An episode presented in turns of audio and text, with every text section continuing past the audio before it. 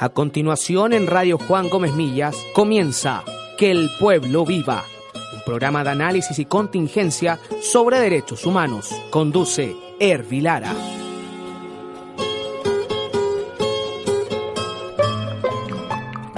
¿Qué tal amigos? Estamos nuevamente en el programa Que el pueblo viva desde Radio Juan Gómez Millas de la Escuela de Periodismo de la Universidad de Chile junto a Lorena Pérez. ¿Cómo estás Lorena? Bien, gracias. Buenas Felipe tardes. Durán. Hola, ¿cómo estás? Muy buenos días, Felipe. Hay un, eh, unos datos de la Organización de Naciones Unidas para la Alimentación y la Agricultura, la FAO, que eh, señalan que unos 820 millones de personas en el mundo padecen hambre. Y está aumentando el hambre en casi todas las regiones africanas. También se incrementa en América Latina y el Caribe. Y en Asia hay también un incremento continuo desde el año 2010 y en la actualidad más del 12% de la población asiática se encuentra subalimentada. Eh, el conflicto y los fenómenos extremos del clima, específicamente el cambio climático, agravan estas tendencias negativas. Y a más largo plazo, esto solo será posible solucionarlo con una transformación, impulsando una transformación estructural e inclusiva a favor de los pobres. En el programa de la semana pasada conversamos sobre lo que acontece en, en los países, en algunos países de, de América del Sur, específicamente en, en Argentina, y que está ocurriendo, eh, digamos lo, lo contrario, que se está empobreciendo y, el- y la hambruna se está, se está extendiendo Sí. mucho- de manera mucho más, más aguda. Y aquí en Chile no nos quedamos mal tampoco en ese aspecto. Si bien hay, eh, hay obesidad, esto se debe a, la- a una mala alimentación, Sí. ¿no? fundamentalmente al consumo de comida, de comida chatarra. Sí.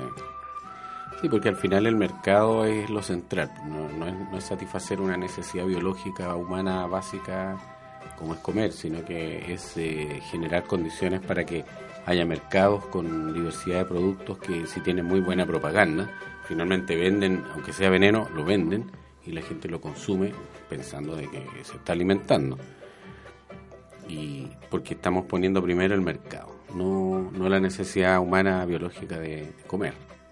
Sí, y es una sutileza. De, alimentarse, es una sutileza, pero, pero así funciona. Es más importante que haya un abastecimiento a precios y todo lo demás, que, que garanticemos de que esas, esos productos lleguen a las personas. No, No importa tanto que lleguen o no lleguen a las personas, que, que pueda consumir el que tenga el dinero. El que no, bueno, verá cómo lo hace. Bueno, es Pero más barato también. Pero es parte de las reglas del juego. pero las grandes cadenas alimentarias han, eh, han- eh, venden porque son más económicas que los, que los otros que los otros productos digamos así no Eh, permanentemente se, se dice país Chile es un país con tanto mar y no los chilenos no comemos no consumimos pescados y mariscos pero eso es un- el, el costo es muy elevado no sé qué, qué te parece a ti Lorena Tú, eh, Y que yo creo lo terrible de esta situación de hambre, y estaba pensando en lo que pasa en África, o especialmente se, se me venía la imagen de África, ¿no? Eh, tiene que ver que lo terrible no tiene que ver con que sean continentes que no tengan recursos. Y yo creo que la base de esta hambre tiene que ver justamente con los modelos económicos que se instalan, con el capitalismo que se instala. Porque los continentes, África es un continente rico en recursos, pero no son recursos de los cuales se benefician sus pueblos, son pueblos tremendamente explotados en condiciones incluso de trabajo casi esclavo o esclavo derechamente, con sueldos miserables, y por lo tanto la, el hambre del mundo. No podemos señalar que es como una cosa solamente de un tema de que ahora hay un cambio climático o que ahora hay sequía. no, el Sí, cambio climático contribuye contribuye sin duda, pero, pero, pero el tema de la es como que agrava las condiciones. Pero el que esas personas estén en esas condiciones no es un tema de clima, no es un tema de naturaleza, es un tema de políticas económicas que se van instalando y de una riqueza de esos continentes que no quedan en esos continentes y no es beneficiada a sus pueblos con esa riqueza, que es una riqueza que se extrae, que se lleva desde las grandes empresas. Entonces, es una cadena de explotación de recursos y de explotación humana. Entonces, donde obviamente lo que pase con esos pueblos poco y nada les importa a quienes se están enriqueciendo, digamos. Bueno, tú te refieres a África, pero también... Eh, no, en eso me refiero a, a, todo, a todos los continentes del, hemisferio sur. Pero puntualmente en África y América Latina, recordemos que África, los países de África fueron colonias hasta, hasta la Segunda Guerra Mundial. Hasta la década del 60, más o, menos. Imagínense, colonias de Gran Bretaña, de Francia. Su independencia es muy reciente.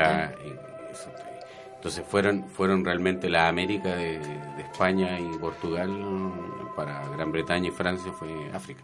Y, con muchísimos años y, con, y instaladas y todo lo demás. O sea, ocurre exactamente lo mismo de acá.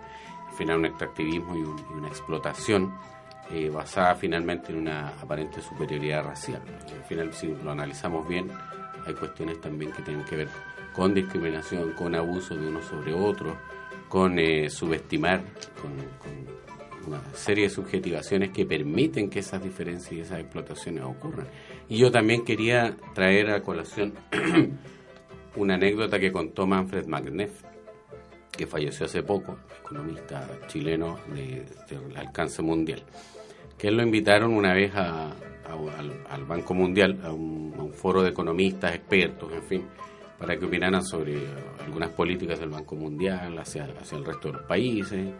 Y había un espacio, ¿verdad?, donde él cuenta de que todos los economistas se pronunciaron respecto de ese programa y tenían después un tiempo para opinar sobre eh, el tema era la pobreza, cómo eliminar la pobreza, libremente. Entonces él ocupó su minuto de opinión libre y dijo que en realidad no nos engañemos porque en realidad la pobreza, la, el, analfabetismo, eh, el desempleo son parte estructural del modelo capitalista a nivel mundial. Entonces, si hay buenos negocios es porque efectivamente se puede producir servicios y bienes pagando sueldos miserables, menos, menos de lo que vale el trabajo de las personas. Y por lo tanto ahí se generan utilidades. Entonces, no nos engañemos, le dijo Manfred a, a, los señores del Banco Mundial. Y claro, él también dice, no, nunca más me invitaron a este tipo de encuentros de economistas en el Banco Mundial. Pues se dio el lujo de decirlo. Claro. Bueno, en, Chile se hace mucho alarde del crecimiento económico, pero un crecimiento económico que no eh, contribuya a superar la pobreza y, esa riqueza que no se distribuye es una bomba de tiempo en realidad. O sea, el nivel, quizás los índices de pobreza efectivamente entiendo que han variado, pero la desigualdad de este país es abrumadora, digamos, y en ese sentido, claro que es una bomba de tiempo, pero también yo siempre me pregunto, ¿qué va a pasar el día que en este país la gente no pueda pagar todas las deudas? Porque también todo el consumo que existe es en base a endeudamiento de las familias. Las familias reciben sueldos y se les va más de la mitad del sueldo solo en pagar deudas. ¿Qué pasa el día que la gente dejara de pagar? Colapsa completamente la economía de este país, yo creo. Sí, aparte que los indicadores para, para considerar un país que está eh, en una esfera de, vías de desarrollo considerable son los indicadores que tienen que ver con el producto per cápita eh, nacional. Y el per cápita lo da la suma de, los bienes y servicios agregados al cual aportan mucho, por ejemplo, los capitales propios de personas que son millonarias en Chile, que tenemos alrededor de 5 millonarios de marca mundial. ¿ya? Entonces, esos ingresos tan altos de esas personas eh, aumentan el promedio hacia arriba, ¿verdad? Y después se divide y se da un per cápita de 800 mil pesos mensuales para cada chileno, para cada chilena, cosa que sabemos que no es así. Hay una inmensa cantidad de trabajadores que ganan 350 mil pesos o menos y viven con eso, endeudados, como dice Lorena. Pero por otro lado tenemos gente que gana cantidades de millones de pesos, que, no me da para ponerle los ceros en este momento, pero sabemos que son millonarios. Bueno, están entre los, entre los 500 más millonarios del mundo. Salen las listas de, las, de la revista Forbes. Claro, entonces eso genera un efecto matemático lógico, que es un promedio superior. Pero el promedio superior lo, suben esos millonarios. No es que la gente no común esté ganando más esté viviendo mejor, sino que ellos son más ricos y como son más ricos, suben el promedio nacional per cápita. Y eso es un tremendo engaño en definitiva. Y por eso es que dicen siempre los presidentes que Chile tiene que desarrollarse y para que se desarrolle tiene que haber producción y tiene que haber todo esto. Porque claro, ganan unos pocos y suben el promedio en general y es totalmente engañoso lo que decía, lo decía Parra. Eh, tenemos dos panes, ¿no es cierto? Eh, tú te comes dos, yo no me como ninguno, pero en promedio los dos comemos un pan. Y ese es el engaño del, per cápita y de la estadística. Bueno, el, ingreso per cápita en, en Chile es alrededor de 25, 26 mil dólares. Claro, que es un buen índice. En, el, número, nominalmente. nominalmente, pero, es un promedio. el promedio Nadie gana eso en la práctica. solo unos pocos. Ahora lo otro que, que, respecto a eso que planteaba Herbie inicialmente y que también me asombra un poco de la indiferencia de políticas que traten de eliminar la, la desigualdad, disminuirla, tiene que ver con los efectos sociales que esa desigualdad genera. O sea, pretender superar problemáticas sociales con estas condiciones económicas de desigualdad es un absurdo, no importa cuánta plata inyectan, digamos. Claro, porque si no hay un cambio estructural, los problemas continúan y se van incrementando. Yo estoy viendo que los problemas de, de los que no estudian ni trabajan, la, la, cantidad de jóvenes que no estudian ni trabajan. Los nini. Los nini. La cantidad de gente que se droga de alcohólicos.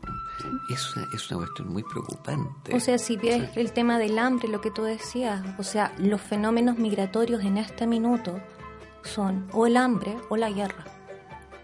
O sea, esos niveles puede generar el hambre y las desigualdades generan otras problemáticas además de aquello.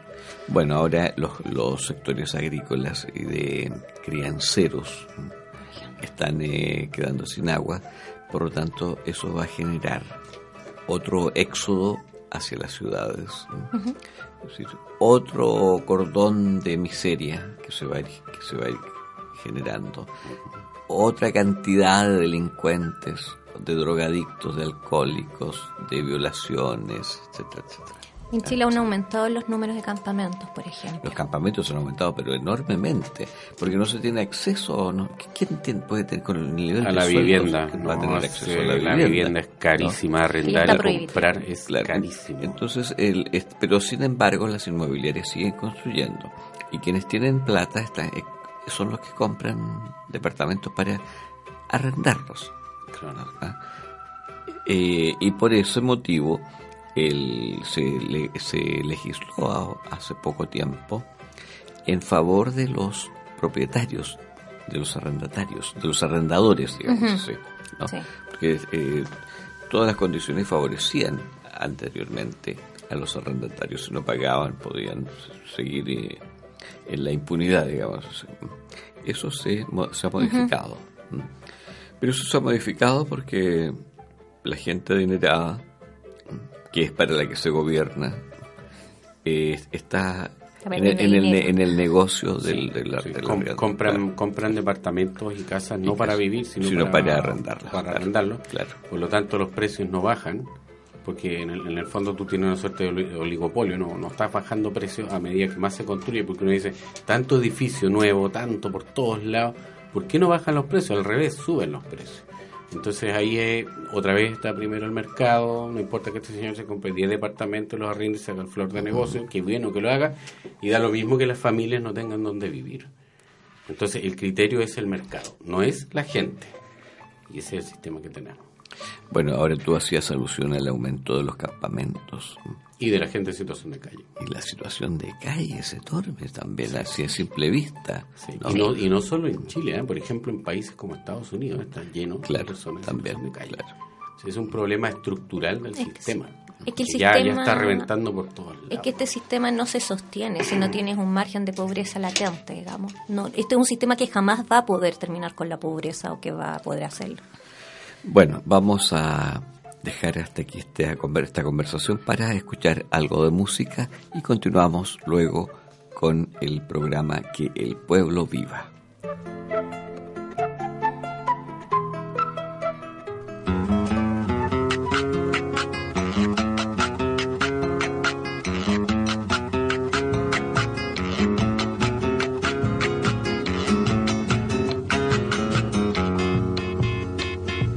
Sobre el manto de la noche está la luna chispeando.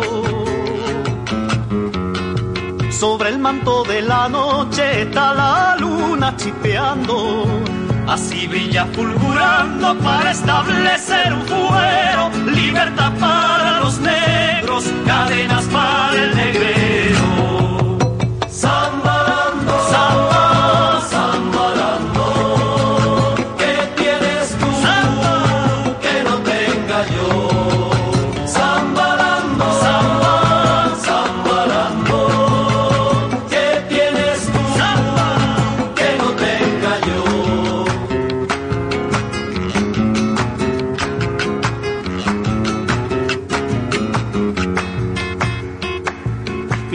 Siendo tan pobre dejó una herencia fastuosa. Mi padre siendo tan pobre dejó una herencia fastuosa. Para dejar de ser cosas dijo con ánimo entero, ponga atención mi compadre, que vienen nuevos negreros.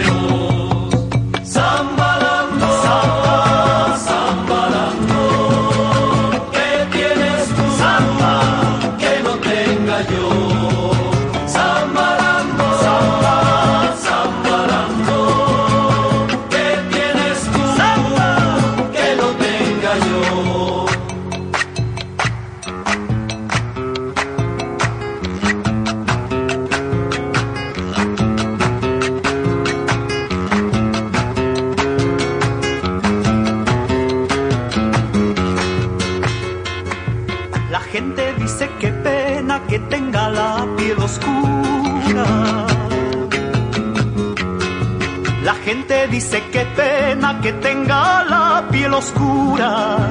Como si fuera basura que se arroja al pavimento. No saben que el descontento entre mi raza madura.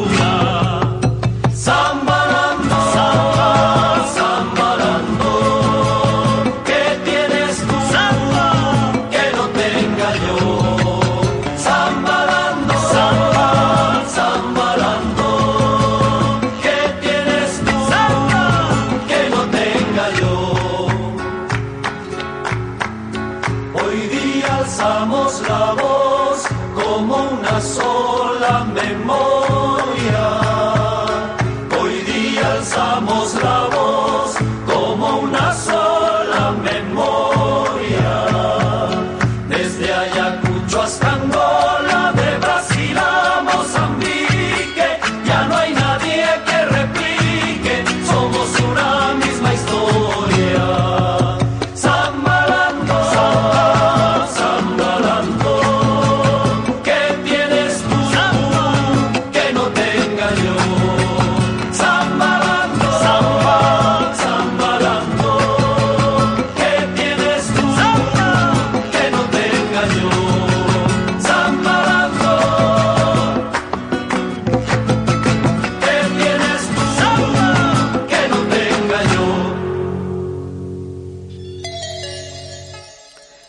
Palabras que hacen historia. Pese a la derechización de Jorge Alessandri, él personalmente continuó preocupado de generar algunas políticas que aliviaran en algo la suerte de los más pobres. Pero ya sea porque su propia base de apoyo las frustró, porque fueron de muy corto alcance o muy tardías, ellas no tuvieron significación en el logro de aquel objetivo. Además, Recordemos que su gobierno desarrolló una represión sistemática al movimiento sindical cuando éste pretendía luchar autónomamente por sus reivindicaciones. De partida, su proyecto legislativo de establecer un salario mínimo, incluyendo al sector agrícola, no tuvo acogida en la derecha política y económica. Su propio ministro de Hacienda, Gustavo Ross, se manifestó en contra y con argumentos despectivos cultural raciales. Comillas, tengo la convicción absoluta de que el salario mínimo no va a beneficiar al pueblo. El salario justo tiene una doble finalidad, elevar el estándar de vida del pueblo y en consecuencia tonificar la producción y el comercio. Así sucede en los viejos países de Europa, tal vez por lo de viejos. Aquí no. No hay en el pueblo ansias de elevar su propio vivir. Somos fatalistas. Todo lo más una mayor prodigalidad en la cantina, en el bar, en la taberna y poco más, cierro comillas. Agustín Edwards fue bastante más sofisticado en su rechazo. Se cree por algún tiempo que puede salvarse la crisis con medidas internas, como por ejemplo reduciendo las horas de trabajo y aumentando los salarios, y se ve que desgraciadamente por ese camino se va derecho al aumento del costo de la vida y como consecuencia a la producción cara que mata la posibilidad de competir con éxito con otros mercados. Y que con el alza del salario mínimo el costo de la vida va en aumento y la satisfacción de las necesidades elementales de la capa obrera, obrera más densa y modesta se hace más difícil y el aumento del salario resulta una ilusión porque el costo de la vida crece en la misma o mayor proporción. Los mitos de la democracia chilena, Felipe Portales.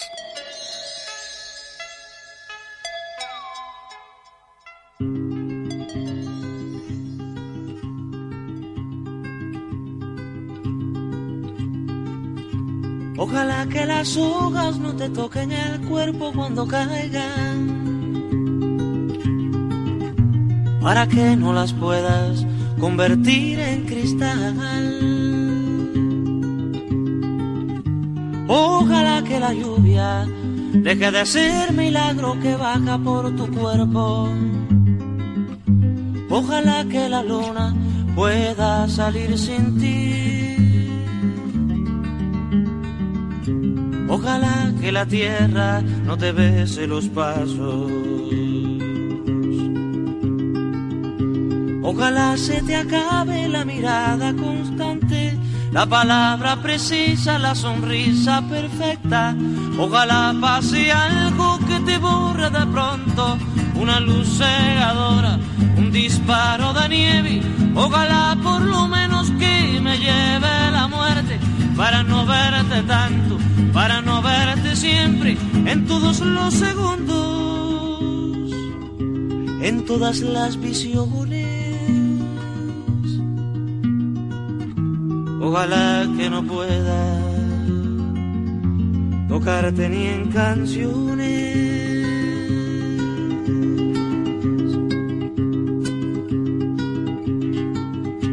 Ojalá que la aurora no dé gritos caigan en mi espalda.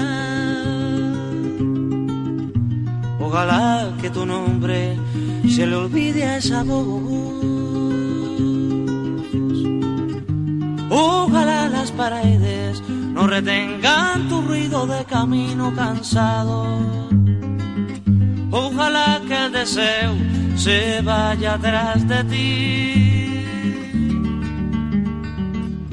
A tu viejo gobierno de difuntos y flores. Ojalá se te acabe la mirada constante la palabra precisa, la sonrisa perfecta. Ojalá pase algo que te borre de pronto, una luz cegadora, un disparo de nieve. Ojalá por lo menos que me lleve la muerte para no verte tanto, para no verte siempre, en todos los segundos, en todas las visiones Ojalá que no pueda tocarte ni en canciones. Ojalá pase algo que te borre de pronto. Una luz cegadora, un disparo de nieve. Ojalá por lo menos que me lleve la muerte. Para no verte tanto, para no verte siempre. En todos los segundos, en todas las visiones. Ojalá que no pueda tocarte ni en canciones.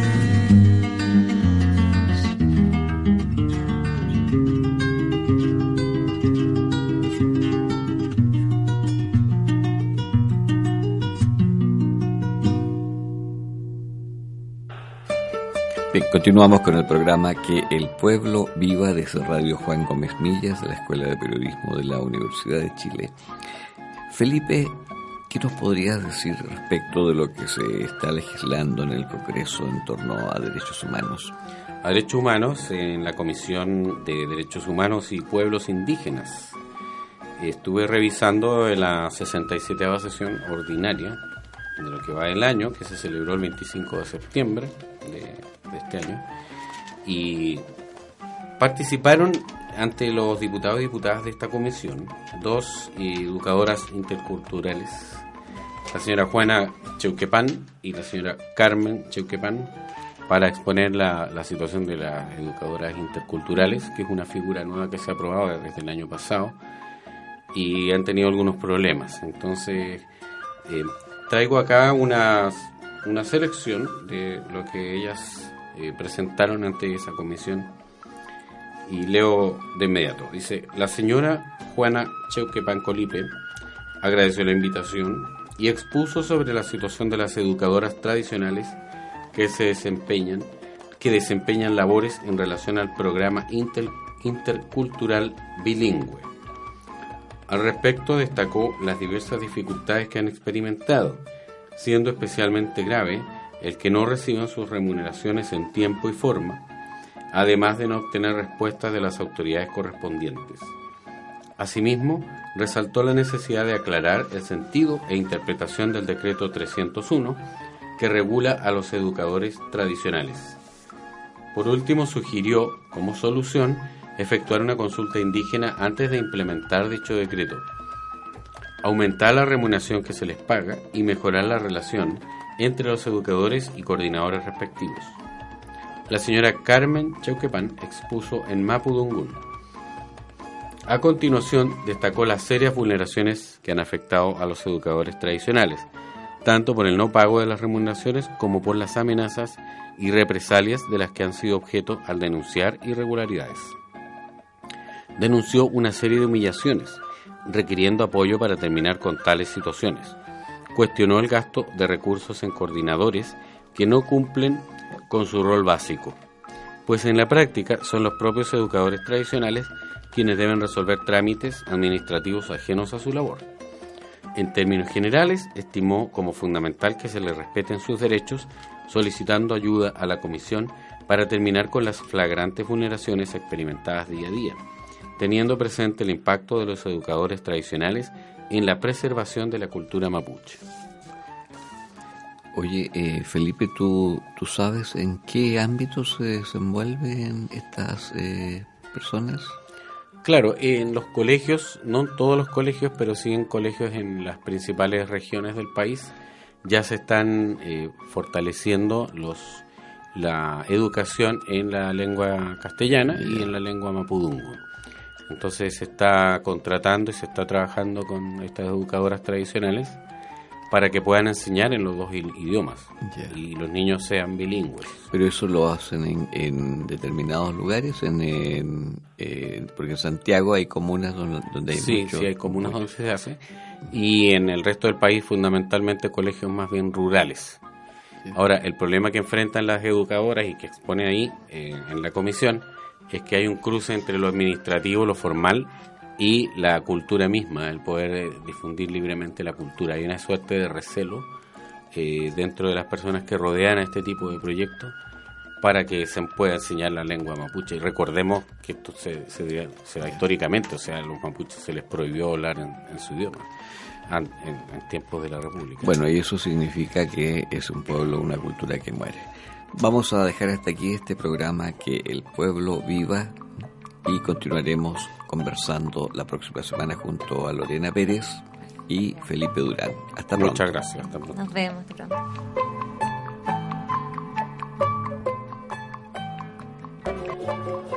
Así concluye una edición más del programa Que el pueblo viva, donde los derechos humanos se ponen sobre la mesa con la conducción de Hervilara Bravo.